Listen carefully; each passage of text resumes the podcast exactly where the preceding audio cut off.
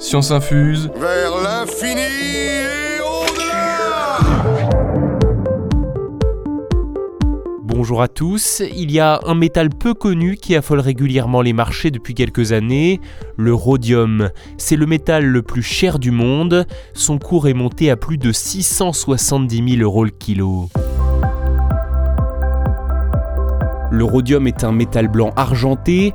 Sur le tableau de Mendeleïev, c'est l'élément chimique de symbole RH et de numéro atomique 45. Avec le palladium, le ruthénium, l'osmium, l'iridium et le platine, il fait partie de la famille des platinoïdes. L'une des qualités principales du rhodium, c'est sa résistance à la corrosion et aux fortes températures.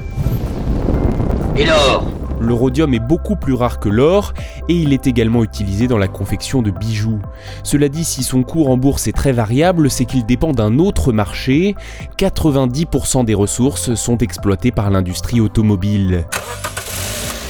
Ce métal est utilisé dans la fabrication des pots catalytiques, cette pièce du pot d'échappement qui filtre les gaz émis par le véhicule.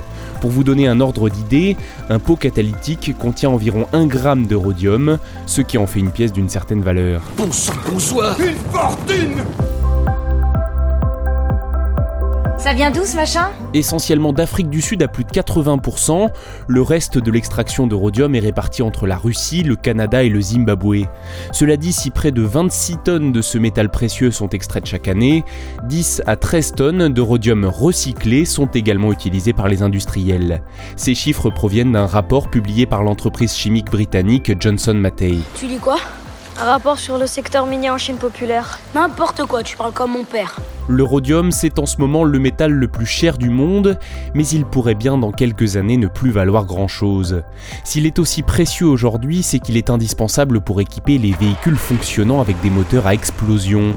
Les voitures électriques, elles, n'ont pas de pot d'échappement, et si elles devaient s'imposer ces prochaines années, il n'y aurait pratiquement plus besoin de rhodium.